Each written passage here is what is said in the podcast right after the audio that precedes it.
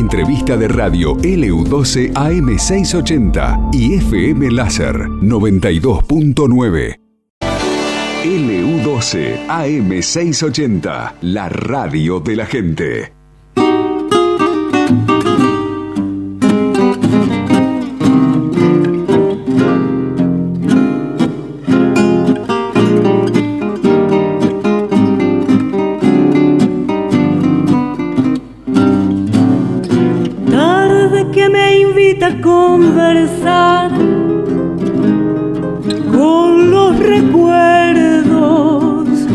De esperarte y de llorar en este encierro. La semana pasada estábamos escuchando este lanzamiento del tercer álbum de, Mariela Sabio y de hecho pusimos al aire ¿no? los tres temas que eh, pusimos al aire el día, creo que fue miércoles o jueves.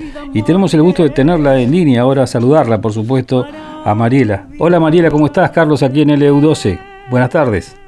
Hola, hola Carlos, buenas tardes. Buenas tardes también a la audiencia. ¿Cómo están? Bien, bien, muy bien. Eh, y la verdad, este, para mí fue una sorpresa, ¿no? Este, a ver, eh, de repente ver esta, eh, ver la información y por otro lado escucharte y escuchar eh, esa voz tan particular ah, haciendo tango, ¿no? Una mujer de- del Calafate. ¿Sos nacida allí en la Villa Turística? Eh, soy nacida en Buenos. Aires eh, y hace 20 años ya que estoy acá en la localidad. Eh, gracias por, eh, por pasar los temas y por interesarte en este trabajo que tiene que ver con, sí, con el género de tango. Tiene dos tangos mm, y después también tiene un vals y una milonga. Ujú. Es la milonga final de Oblivion, en la que también incorporamos guitarra portuguesa. El, el- el trabajo está hecho básicamente eh, con guitarras, eh, tiene que ver también con una temática que ha aparecido como, digamos, estos temas han sido publicados en el cine nacional e internacional, y eh, bueno, y el formato sonoro es de cuerdas, ¿no? Mm. Pero bueno, la novedad en el último, que es una milonga de Piazzolla y mm, Ferrer, de Horacio Ferrer, la letra, eh, que es Oblivion, está este, este tema de la guitarra portuguesa. Está bien, contanos un poquito cómo arranca tu, más allá de tu profesión, sos abogada, ¿no? Pero más allá de eso, cómo Sí. arranca tu, bueno, tu amor por, por la música, viene de chica, contame un poquito, viene de familia.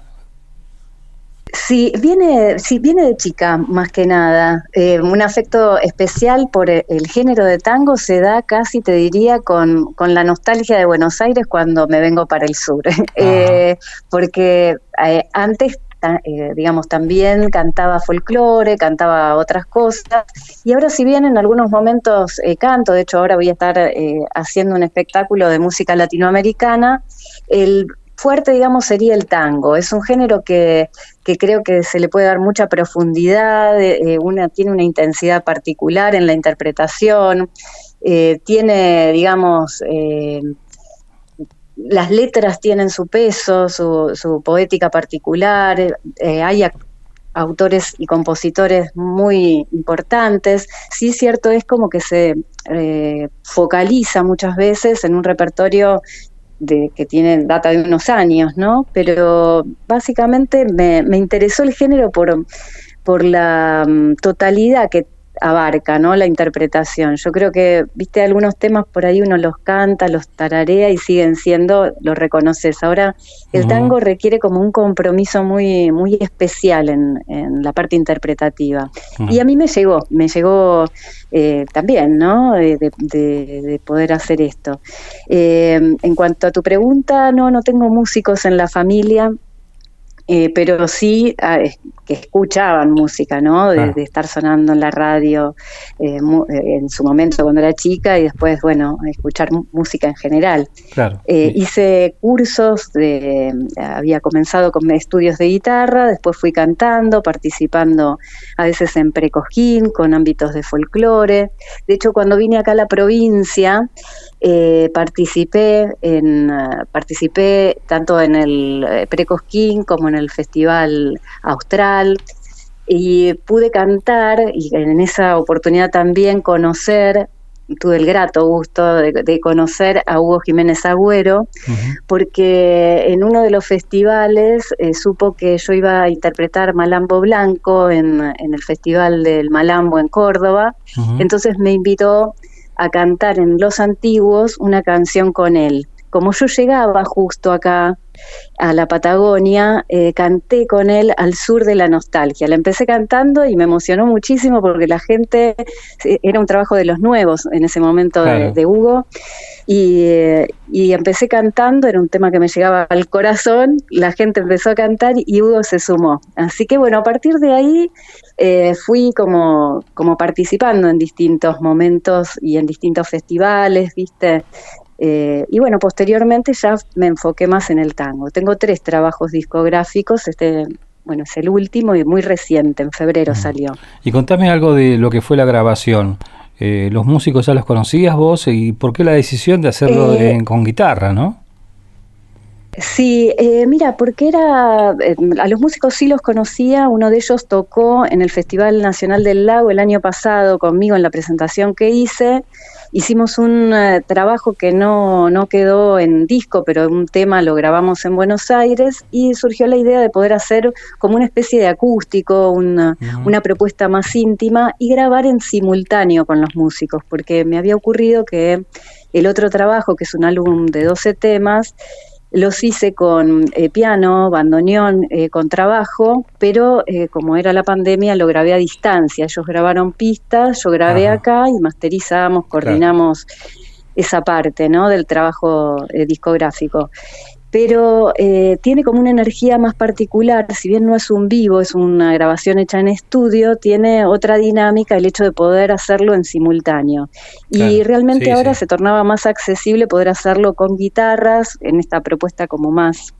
Eh, más íntima, si se quiere, y mm, trabajé dos temas con Leo Chaura, que es eh, el tema Sueños de Juventud y La Luz de un Fósforo, y después con Nacho Cabello, que es un guitarrista que hace también tango y fado, una música de Portugal eh, que se asimila, se, parece bastante en algunas cosas al tango.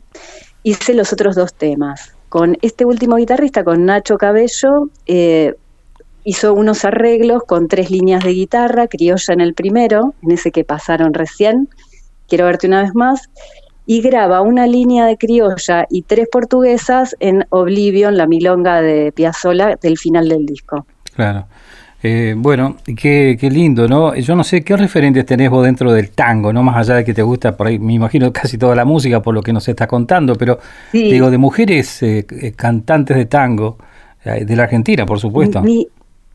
Sí, mira, a mí siempre me gustó mucho Susana Rinaldi, eh, que después se, dejó de escuchar en general, ¿no? Pero porque era como eh, muy teatral, ¿no? Eh, muy intensa, como que en un tema, en un tango, te cuento una historia que parece una obra de teatro. Efectivamente. Entonces, esa interpretación, sí, como que uno se va representando todo, ¿no? Con su expresión. Eso me impactó bastante. Después, bueno, em, eh, por ahí em, en su manera de decir, en su manera de llegar eh, llanamente, me había, me había dado ganas de escuchar tango a Adriana Varela, aun cuando por ahí la voz, porque no era la voz típica del, tango, ¿no? Entonces, en, ese decir que tiene tanto eh, de características. Lo definió bien Cacho Castaña, Cacho Castaña lo definió más que bien.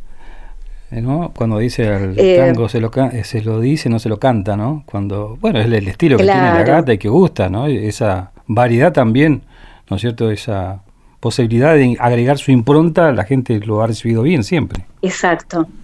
Exacto, como revitalizarlo dándole su perspectiva, aunque no encuadre por ahí en los estándares del momento, que era la mujer cantando agudo y, y esas cosas, ¿no? en un tono más, más grave, en un decir, más que en una, eh, en una cuestión de resaltar la voz en sí eh, o el virtuosismo, ¿no? Eh, poder poner más peso en la palabra. Entonces, sí, eso también me gustó. Ahora de, de cantantes, por ejemplo, masculinos actuales, me gusta Ariel Ardit, eh, porque ha dado como una llegada también a la parte milonguera, se escuchan muchos temas de él, canta con orquestas, entonces es un, es un formato que me gusta, eh, de cantantes nuevas también me gusta el repertorio y cómo interpreta Inés Cuello. Eh, así que ese es como un panorama de lo, de lo que voy escuchando, ¿no? Y como eh, artista, decime, falta un, toquecito más de tango en los festivales, ¿no? Más allá, por ejemplo, tuvimos ahora River en Cosquín, por ejemplo, ¿no? Sí, sí, sí, falta tango en los festivales, porque de hecho eh, vos sabés que en la parte de baile observo que, que hay como eh, un crecimiento de puestas y demás, pero las posibilidades para... Para dar en festivales grandes, como decís, ¿no? Ese espacio al tango que además fue declarado eh, patrimonio intangible de la humanidad, con lo cual eh, es como una vuelta de, mm, como una suerte de impulso que sería bueno darle, ¿no? A este género que hace, o por lo menos así ha sido reconocido, a la identidad de la cultura rioplatense entre Argentina y Uruguay, ¿no? Sí, sí, sí. Pero, pero en Argentina es un género potente y a veces en el interior también se está observando que hay movimientos. De hecho, más que nada por ahí con los milongueros, ¿no? Que están los eh, los encuentros milongueros. Sí, las milongas, ¿no? Que tenemos. Bueno, acá en Gallegos hay varias. Eh, y, y, la gente va porque la gente necesita también estos lugares, estos espacios, viste que eh, y esto no es, no es privativo solamente de la gente mayor, porque los pibes, por suerte, hay muchos chicos que, que, incluso bailan eh, y que están haciendo y escuchando tango. Por ahí no es la gran cantidad, ¿viste? Pero existen, ¿no? Un sector importante. Sí, es cierto, es como eh, un espectro así muy amplio, se fusionan y, conviven distintas edades, distintas procedencias, eso se ve también en la milonga, sí. Eh, Mariela, y decime, ¿cómo podemos hacer para escuchar? Eh, ¿Están en las plataformas los discos anteriores? Sí, eh, el primero no porque es un disco físico. Ese disco eh, se llamaba Tango Sur y quedó en un formato físico que en algunas disquerías de Buenos Aires por ahí todavía está. Pero el siguiente que se llama Linaje de Tango sí está en las plataformas, se puede ubicar como eh, por el título, Linaje de Tango, mi nombre que es Mariela Sabio, con ese I larga. Y en distintas eh, mm, como Deezer, eh, YouTube, Spotify, están en, varias plataformas con búsqueda libre, al igual que este último trabajo que se llama Tango de Película y también se ubica como Tango de Película Mariela Sabio. Bueno, eh, decime Mariela, ¿por qué grabaste este tema? Lo grabó Ardide, me encanta a mí, La luz de un fósforo. Ah, mira, por lo, porque estaba eh, con una, qué buena pregunta, porque este tema es el único que no registro que haya estado en una película, pero sí lleva una película argentina el título La luz de un fósforo. Este, este tema me gustó por el, eh, por la cuestión de lo, de lo efímero, viste, había como dos líneas que iba a trabajar, una por ahí lo del cine. Eh, incluso lo, lo pensé para trabajarlo como en varios volúmenes, si se quiere. Ahora grabo cuatro y tal vez después saque otro tanto en relación a esto de, la cinematografía y el tango, ¿viste? Pero La luz de un fósforo en particular, porque primero me gustó el tema y lo escuchaba con, Ariel Ardit, eh, tenía esta relación de título de una película argentina y por otra parte atravesaba esto de, lo efímero que puede ser... Eh, eh, el, encuentro, ¿no? el amor, eh, eh, el, deslumbramiento y, lo, pequeño que, en el marco temporal general, lo pequeño que puede iluminar. Ese encuentro puntual con alguien. Es una historia de amor muy breve, le contamos a la gente, ¿no? claro, claro, claro. Que si no lo escuchó nunca, lo vamos a escuchar ahora cuando cerremos la nota, porque es un hermoso tango, la verdad. Sí, sí, sí, sí. Eh, así que bueno, eran esas, esas cuestiones que, que estaban dando vueltas como idea conceptual del tema, ¿no? Lo, lo, cinematográfico y el tiempo, como desde distintos tangos esto del amor, la nostalgia, aparece como, una, como un tema recurrente en el tango, ¿no? Esto que dura poco, dura mucho, la nostalgia, eh, bueno, esas cosas, ser joven y, esto que está en sueños de juventud, desde los sueños de juventud hasta ser olvido, ¿no? desde todo lo que viene hasta, hasta desaparecer. Y de hecho, oblivión quiere decir olvido, y tiene una profundidad ese tema. Ese es para escucharlo tranquilo, tal vez, ¿no? Con auriculares puestos, tranquilo. Y tiene que ver con eso, le canta al, al olvido. Sí, es verdad. Eh, bueno. Y, y de, y de Piazzolla algo tenías que agregar y por eso también hiciste esta versión, ¿no? De Olivión con, eh, con guitarra A mí me gusta mucho Piazzola, sí, me gusta mucho Piazzola eh, y lo elegí así porque era un tema que había quedado en el, en el trabajo discográfico anterior, hice Adiós Nonino y Oblivion es un tema que eh, también ha sido de mucha divulgación de Piazzolla y a mí me parece hermoso, muy profundo y muy, muy rico para interpretar. Sí, tranquilo, ¿viste? No es un tema milonguero como el primero por ahí. Sí, sí, para escuchar. Más que es así. Eh, ¿Y cuándo, cuando eh, decís eh, los próximos temas, cuándo los grabarías? ¿Eso ya lo tenés más o menos claro? ¿Todavía no? Eh, tengo que tengo que elaborarlo. Estoy hablando con algunos músicos, pero tengo que hacer la logística de, modo de poder coordinar bien y maximizar los tiempos, ya que en general lo tendría que hacer en Buenos Aires. Entonces eh, lleva esto de, tener una cierta anticipación con plus, que todo trabajo la tiene, ¿no? La anticipación, pero esto de estar tan lejos eh, implica también programar viajes y demás.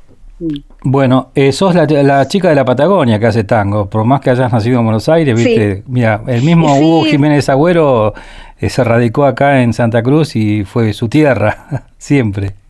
Tal cual, tal cual, por, eh, adopción, sí, claro, claro que sí. Por adopción mutua, porque a veces sí, me dice mucho la, la, la, cantante de Calafate o y demás, y yo también cuando tengo que hacer la referencia, si te dicen, uno dice soy de Calafate, soy de Buenos Aires, ya queda esa mixtura en uno, ¿viste? Claro, por supuesto. Se tiene nostalgia cuando estás acá de Buenos Aires y cuando estás de, en Buenos Aires, nostalgia de Calafate. es así, es así. Eh, bueno, nosotros mm, ahora vamos a escuchar la luz de un fósforo y después vamos a escuchar el resto de los temas también. Ahora vamos a cerrar la charla esta que tenemos muy, muy agradable con vos, porque tenemos un panorama en el medio. Pero te agradecemos estos minutos y vamos a estar pendientes de lo que sigas bueno, realizando en, tu vida artística también, que va en forma paralela, creo que con muchas ganas de, también de, buscar, me parece que la música para muchos, como suelo decir, es un cable a tierra, un desahogo también, para algunas cuestiones y me parece que se vive también desde ese punto de vista, ¿no? Así es, sí. Gracias por la entrevista, Carlos, y por la calidez por ¿eh? favor, por de la nota. Gracias a vos, Mariela. Un beso grande y vamos a escuchar entonces este hermoso tema que se llama La luz de un fósforo, Mariela Sabio. Gracias, Mariela. Un beso grande. Gracias a vos. Un beso. Hasta luego.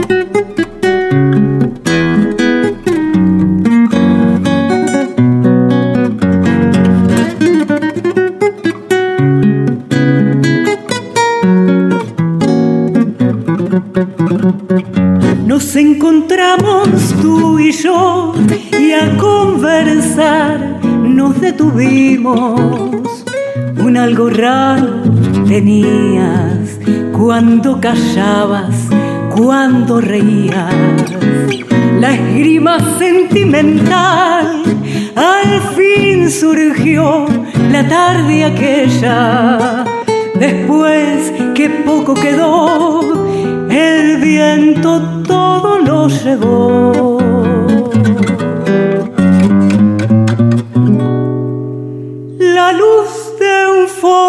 Fósforo fue nuestro amor pasajero. Duró tan poco, lo sé, Esto pasó en LU12, AM680 y FM Láser 92.9.